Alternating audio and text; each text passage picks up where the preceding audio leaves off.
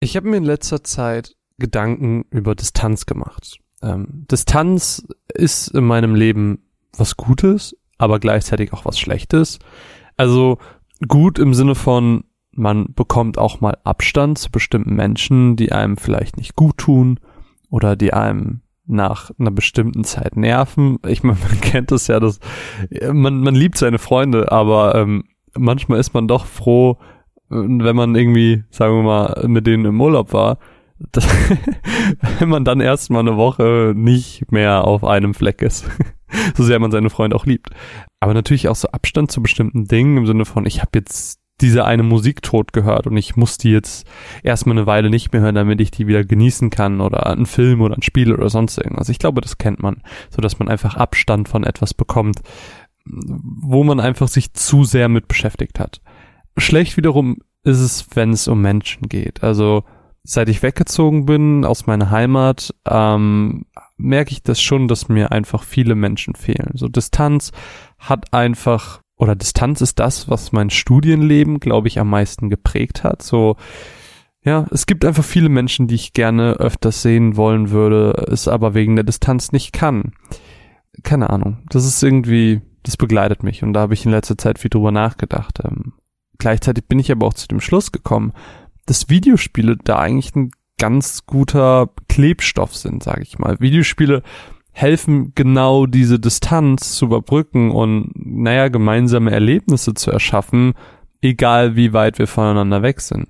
Ich merke das ein ähm, Kumpel von mir, den sehe ich quasi nie, aber äh, wenn wir einmal im Jahr oder alle zwei Jahre einmal äh, nochmal mit Fliff anfangen zusammen, dann fangen wir auf einmal auch an, wieder im TS oder im Skype oder sonst irgendwas abzuhängen und miteinander zu quatschen. Und ähm, das sind Momente, die wir sonst nicht haben. Und Videospiele schaffen es da, uns zu verbinden. Ähm, genauso Danny, den ihr jetzt wahrscheinlich schon öfters innerhalb dieses Podcasts gehört habt, oder zumindest seinen Namen. So, da über die ganze Fortnite-Sache mit Mine zusammen habe ich einfach Erlebnisse mit ihm geschafft. Wir hatten ein namentliches Ritual und so. Und das sind einfach so Kleinigkeiten, die verbunden haben.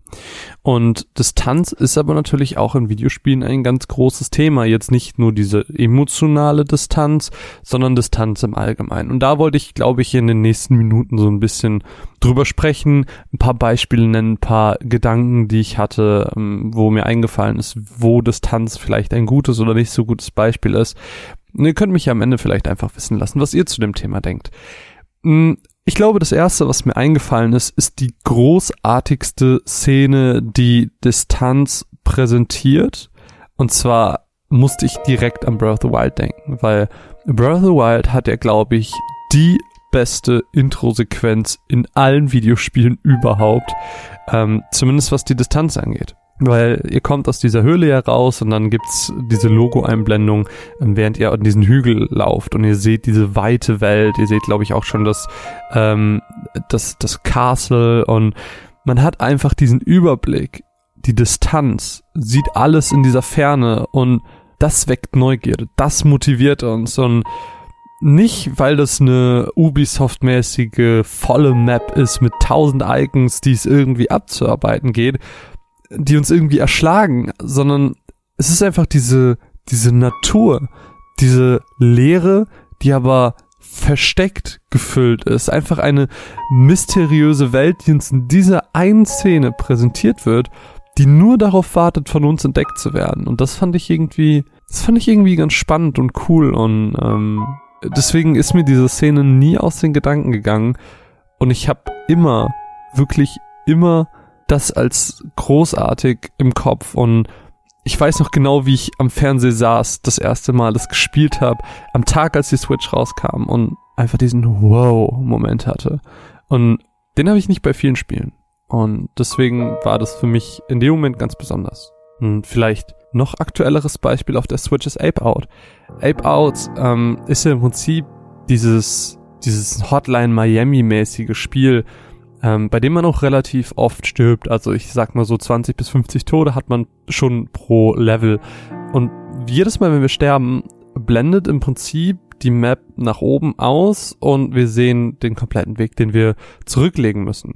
Aber äh, wenn wir sterben, dann wird uns quasi der Weg angezeigt, den wir schon hinter uns gebracht haben. Das heißt, welche Distanz wir schon überwinden konnten und welche uns noch fehlte, bis wir zum Ziel kommen. So, das ist eine andere Form der Motivation, die uns Distanz präsentiert, aber nicht wie Breath of the Wild eben irgendwie zum Erkunden ähm, motiviert, sondern eben diesen, diesen Ansporn, dieses, oh, ich hat's fast. Das nächste Mal schaffe ich's. So, das schafft Ape Out da viel besser und das, ich glaube, wenn es das nicht gehabt hätte, wäre ich frustrierter gewesen, weil wenn du einfach stirbst, dann hast du nur diesen Frust vom Tod. Wenn du aber siehst, ah, ich hat's fast, das nächste Mal schaffe ich's, ist es Motivation. Und äh, das finde ich irgendwie ganz cool. Da setzt Ape Out dieses kleine Stilmittel am Ende eines Runs super gut ein. Aber natürlich ist ähm, Distanz nicht nur ein Faktor, um uns zu motivieren, sondern gleichzeitig ist Distanz ja auch sowas, was uns Progress vermittelt. Also zurückgelegte Distanz, wo man so überlegt, boah, ich war jetzt schon in super vielen verschiedenen Arealen. Ähm, und dann denkt man drüber nach, okay, ich hatte, nehmen wir mal Journey als Beispiel. Ich hatte jetzt schon die Wüste, ich war in der Höhle, ich war unter Wasser und jetzt bin ich hier. Man hat einfach im Kopf ein, eine gewisse Anzahl an Arealen, die man schon hinter sich gelegt hat, eine Distanz, die man zurückgelegt hat und spürt einfach Progress, den man gemacht hat. Man bekommt ein Gefühl dafür, wie weit man schon in einer Welt vorangeschritten ist, wie viel man schon von ihr gesehen hat und wie, wie divers sie natürlich auch dann ist. Ähm, natürlich kann man hier auch diverse andere Spiele, ähm, JRPGs jeglicher Art und so nennen, ähm, die sich ja auch immer durch ihre Areale sehr, sehr stark unterscheiden. Aber das ähm, ist ja dann nochmal äh, ganz besonders und das finde ich irgendwie cool, dass Distanz eben auch Progress bedeutet. Was ein größeres Thema, was mich bei dem Thema Distanz so ein bisschen mh, beschäftigt hat, war natürlich auch das, wie ich Distanz zurücklege. Und mir sind da vier verschiedene Punkte, sag ich mal, eingefallen. Ähm, zum einen gibt's natürlich zu Fuß. Also da muss man sich natürlich so ein bisschen die Frage stellen, was passiert, während ich herumlaufe? Passiert nichts? Laufe ich halt einfach nur rum? Das ist an sich eigentlich sehr langweilig, kann aber okay sein. Ähm, ich muss dabei an Nier Automata denken, was ich mir jetzt für den Stammtisch geholt habe. Nier Automata ähm, hat nämlich, wir werden auch gleich bei einem anderen Punkt nochmal drauf kommen, ähm, das meiner Meinung nach große Problem, dass während man rumläuft nicht so viel passiert. Ähm, man muss relativ große Distanzen überwinden zwischen einzelnen Quests und da läuft man halt einfach nur. Der Positivpunkt an der ganzen Geschichte ist aber die Musik. Ähm, ich habe in einem anderen Podcast habe ich die Musik, die mich sehr an Final Fantasy 13 2 erinnert, an diese, diese Endzeitstimmung, die auch dort im Spiel ist, äh, die hier natürlich genauso vorzufinden ist. Die hat mich einfach in eine gewisse Mut gesetzt, die hat eine Stimmung erzeugt, was das Ganze schon wieder erträglicher für mich hat machen lassen. Während ich laufe, kann es natürlich auch sein, dass irgendwie Dialoge zwischen Charakteren ähm, stattfinden, die vielleicht auch das Bonding vorantreiben, die äh, Character Progression. Ich habe an Last of Us gedacht, wo du dann zum Beispiel eine Reitszene hast, wo du einfach nur durch den Wald läufst oder sonst irgendwas und Ellie und Joel reden miteinander und das sind vielleicht auch Kleinigkeiten. Ähm, ich erinnere mich an diese Kanalisationsszene, ähm, wo sie auf dieses verlassene Camp treffen und ich glaube, dort haben sie eine Gitarre gefunden und oh, es kann noch eine, es kann noch ein anderes eine andere Szene gewesen sein. Ich bin mir gerade nicht 100% sicher. Auf jeden Fall gibt es eine Szene, in der sie eine Gitarre finden und, und Ellie ist so, oh, ich würde gerne ähm, Gitarre spielen können. Und Joel ist so, wenn wir diese Reise beendet haben, dann bringe ich es dir irgendwann bei. Das sind so Kleinigkeiten, die eben äh, zeigen, okay, sie sind einfach in ihrer Beziehung vorangeschritten und sie denken auch schon weiter. Und von diesen Dialogen gibt es halt super viele und ähm, das kann halt dieses eigentlich dröge einfach nur weitergehen, um Distanz zu überwinden, viel besser machen. Und natürlich gibt es auch noch, wie in ganz vielen Final Fantasy Spielen, zum Beispiel Random Encounters, die einfach Abwechslung zwischen Laufen und Kämpfen bringen. Also wir haben Gameplay und Distanzüberwindung im Wechsel, sodass wir immer Action haben. Immer, also nicht in so eine, oh, jetzt ist gerade alles ein bisschen zurück Phase kommen. Das ist, glaube ich, so der dritte Aspekt, der so ein bisschen da reinspielen kann, was zu Fuß passieren kann. Ähm, es müssen natürlich keine Random Encounters sein, es können auch auf einer offenen Spielwelt natürlich Gegner sein, aber ähm, irgendwie muss ich natürlich auch Final Fantasy hier unterbringen. Andere Sache ist natürlich, wie Distanz zurückgelegt werden kann, ähm, wenn Spielmechaniken genau dafür ausgelegt sind. Also das ist dann nochmal ein Spezialfall, sage ich mal, der natürlich auch vom Spiel und vom Setting an, äh, abhängt. Aber ich musste hier zum Beispiel an Spider-Man und Anthem denken. Ähm, klar, Anthem, verru verrufenes Spiel und keiner mag das so richtig.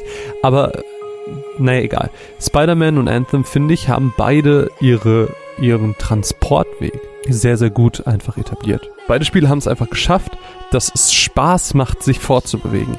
Laufen macht nicht Spaß, aber mit Spider-Man sich durch Manhattan zu schwingen, ist geil. In Anthem mit diesen, mit diesen ähm, Mecha-Suits, sag ich mal, mit diesen Iron Man-artigen äh, Gleitern rumzufliegen, ist super befriedigend. So, ähm, die überhitzen ja auch nach einer, nach einer Zeit.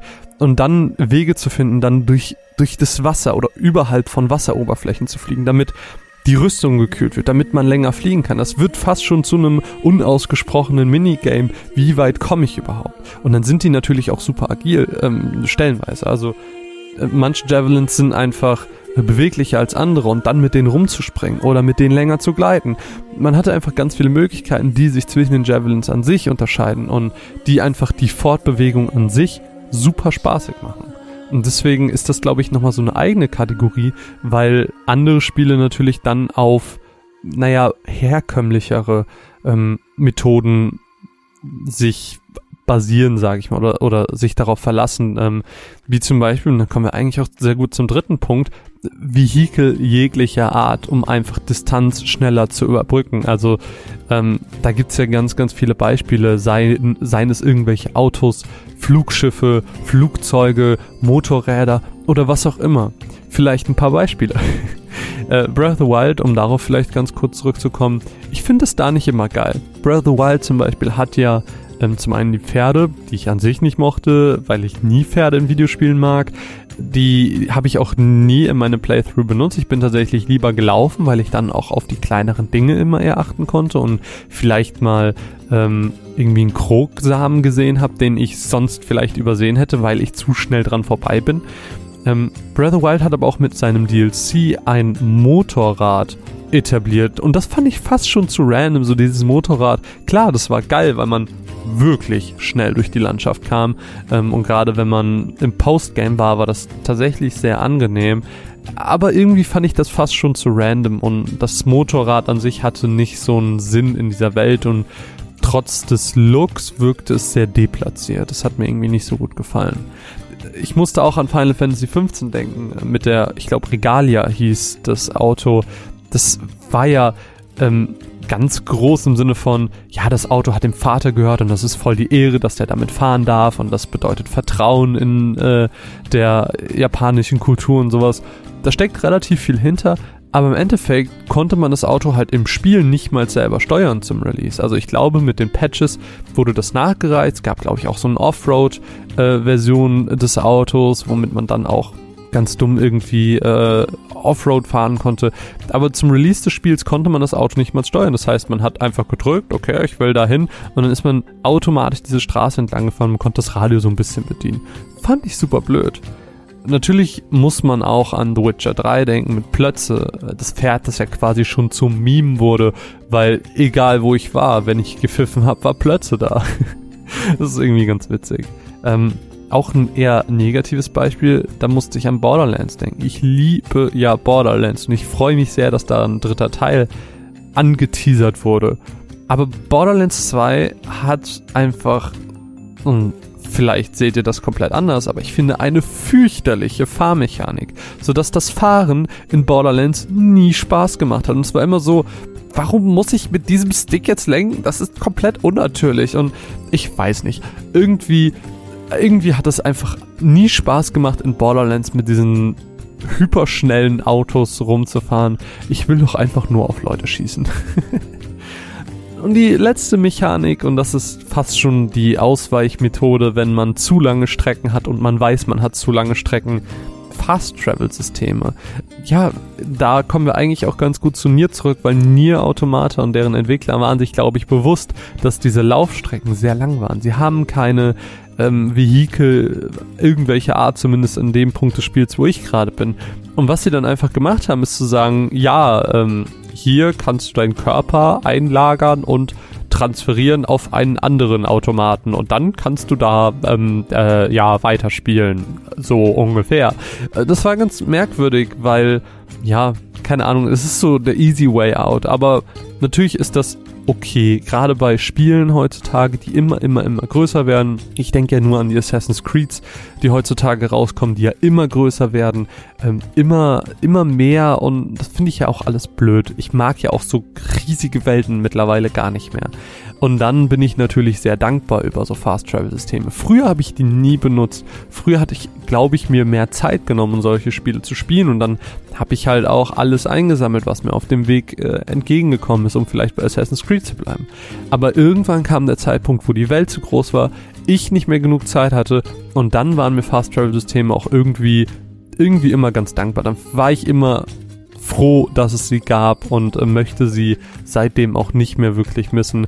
Ähm, ja, äh, manche Fast-Travel-Systeme sind wirklich einfach nur ein Loading-Screen, manche sind wie in Nier Automata erklärt, andere wie in Spider-Man haben nochmal eine nette äh, Referenz und wegen Spidey ist die nette Spinne von nebenan. Natürlich fährt sie Bahn. So, man sieht man, wie Spider-Man Bahn fährt. So, das ist halt ganz nett. Das sind nette Kleinigkeiten, aber wie gesagt, Fast-Travel-Systeme können halt auch einfach super langweilig mit einem einfachen Loading-Screen sein. Und so viel ich jetzt über Distanz geredet habe, um vielleicht ein bisschen zu meiner Einleitung mit, ähm, mit der Distanz zu Freunden und ähm, geliebten Menschen, Familie ähm, zurückzukommen, mir fehlt so ein bisschen die emotionale Distanz in Spielen. Also sowas wie ein Pärchen wird in der ersten Hälfte oder im ersten Drittel des Spiels etabliert, dann werden sie aufgrund eines Ereignisses getrennt und die Emotionalität, die das mit sich bringt, die wünsche ich mir, dass die weiter erläutert und vertieft wird.